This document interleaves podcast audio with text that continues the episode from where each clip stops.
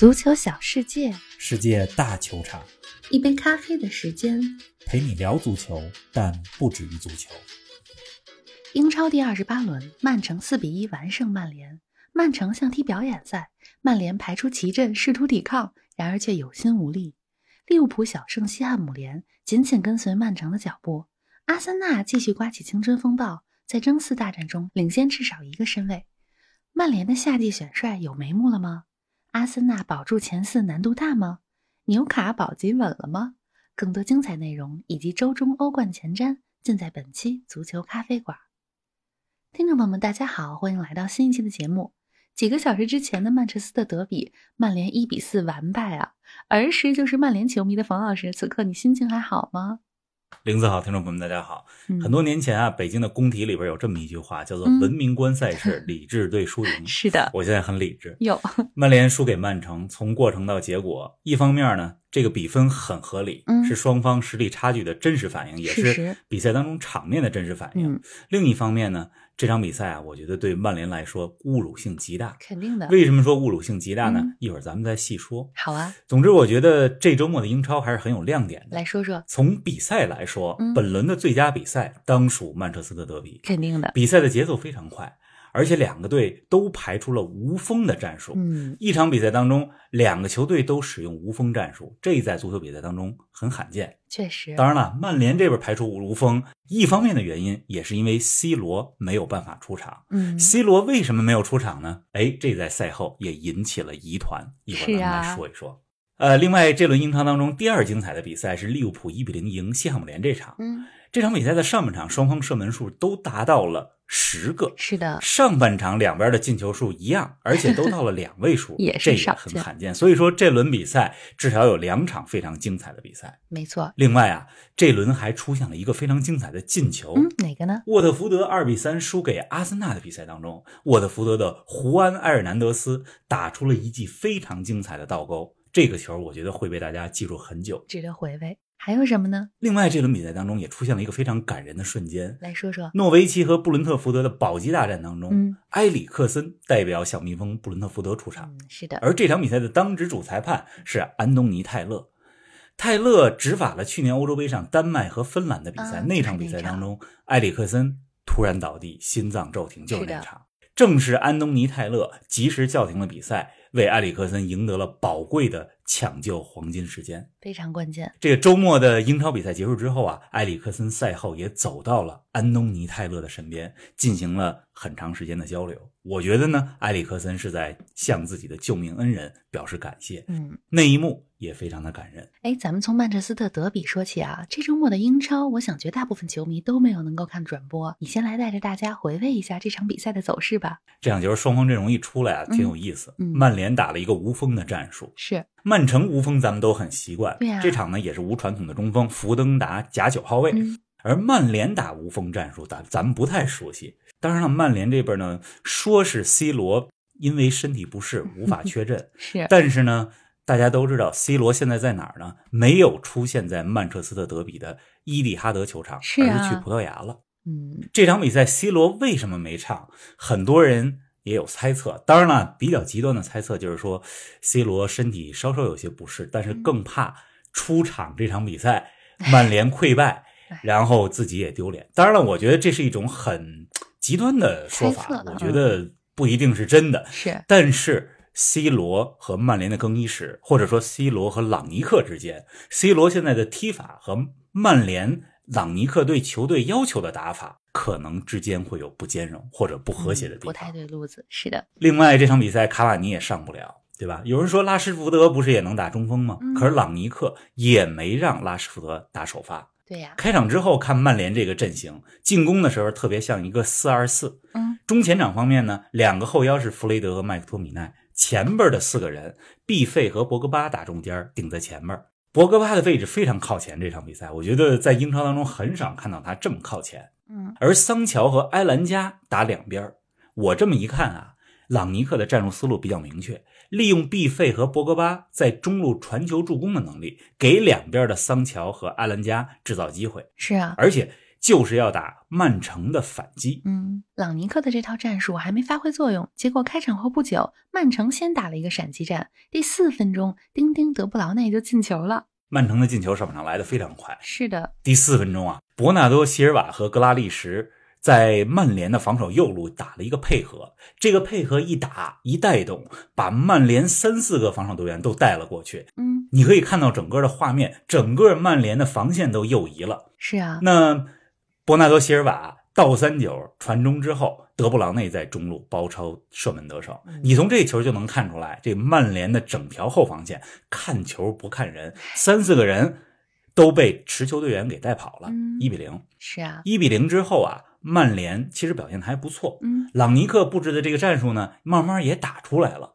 说实话，就是要用前场的这种拿到球以后赶紧的传导、反击、打边儿来撕破曼城的防线。是啊，第二十一分钟的时候，曼联终于打出了经典的团队反击。嗯，进球呢，靠的是桑乔的个人能力，但这次进攻当中，博格巴在反击当中的分球，以及毕费在无球状态下套边带走了曼城的边后卫凯尔沃克，对于桑乔的进球都非常的关键。一比一了，是啊。接下来呢？正当曼联扳平比分、站稳脚跟儿的时候嗯，曼联自己在后场传球失误了。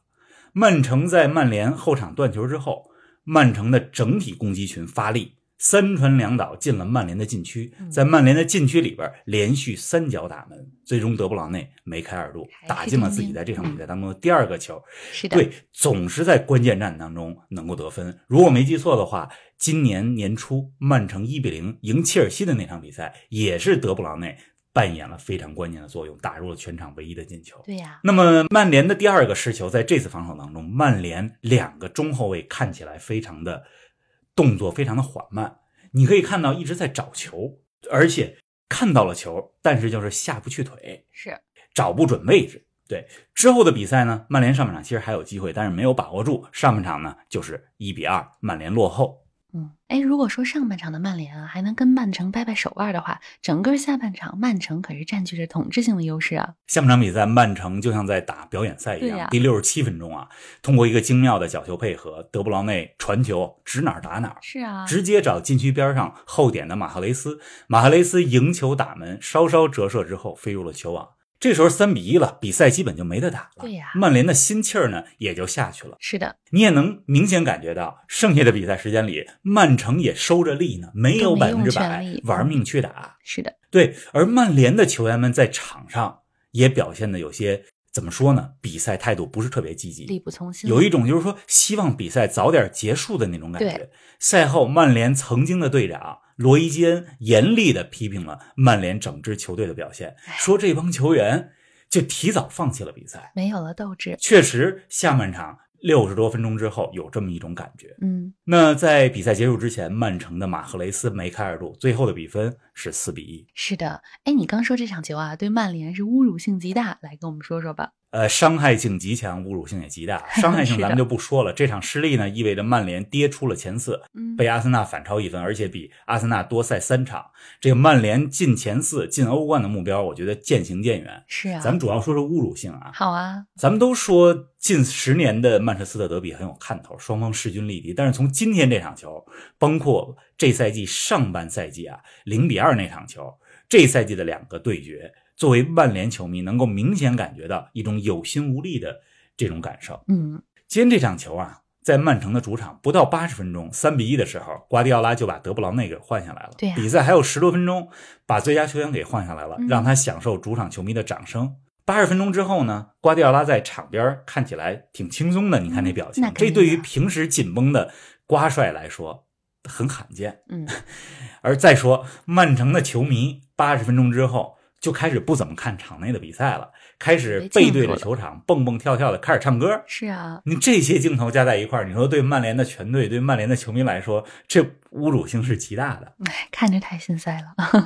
哎我觉得固然曼联这场比赛啊，没有头号球星 C 罗，嗯固然索尔斯克亚执教的时候，对吧？曼联呢以挑战者的姿态赢过曼城几次，是的，但是咱们也必须清晰的看到，这两个队之间的差距越来越大。嗯，数据不会说谎啊！福格森退休之后，曼城平均每赛季比曼联多拿二十点七五个积分。对呀，这个赛季现在打到二十八轮，也差不多，两个队现在差二十二分在积分榜上。而且昨天晚上我还看到一个特别扎心的事儿，说说是这么说的：说说不少曼联的球员，包括现役的，也包括退役的，他们把自己的儿子送到了曼城青训里边去。这些人呢，就包括了像范佩西、嗯菲尔内维尔、安迪克尔，还有曼联现在的技术总监达伦弗莱彻。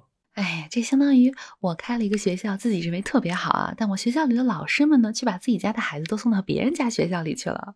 就是这意思，这嗯这太扎心了。你从这事儿就能看出来，就连曼联自己的人似乎都不相信俱乐部青训体系了，啊都承认曼城在很多方面要比曼联做得更好。好的多，嗯，昨天我还看到一篇文章，怎么说是一位跟随了曼联多年的英国记者写的。嗯这他这题目啊是曼联能从过去十年曼城的成功当中学到些什么？比如可以学学曼城的球探系统啊，嗯学学曼城如何雇专业的人做专业的事儿啊，很重要，对吧？学学曼城如何找到适合自己的主教练。反正我看了那文章之后吧，呃咱不说曼联过去的辉煌，就说过去这八九年的时间，我觉得在很多方面，曼联确实走在了后边儿。确实是十年啊，差距就拉开了。您正在收听的是足球咖啡馆，一杯咖啡的时间陪你聊足球，但不止于足球。欢迎您在各大音频平台关注我们的节目，同时关注我们的足球评论公众号“足球咖啡馆播客 ”（Football Cafe） 和我们的微博“足球咖啡馆”，让我们一起聊球、看球、追球。哎，既然说到主教练啊，咱们就来多说一两句曼联下一任主帅的事儿。朗尼克去年十一月成为曼联的过渡主帅，刚上任的时候就说过，也许在赛季结束的时候，我会以顾问的身份推荐我自己成为曼联的长期主帅。你觉得他是认真的吗？呃，我觉得不管他认不认真，呃，我都觉得朗尼克啊不适合继续 当曼联长期的主教练。是，曼联的选帅工作啊，是由他们的足球总监约翰莫特主要负责，嗯技术总监达伦弗莱彻，还有俱乐部的首席执行官理查德阿诺德也会参与。嗯，曼联官方的消息是，哎，我们选帅工作已经秘密开始了，啊不会等到夏天再开始。但是曼联这动作啊，咱们都清楚，慢半拍，去年如果稍微动作快一点儿，可能就和孔蒂牵手了。是的，有的时候慢的不只是半拍。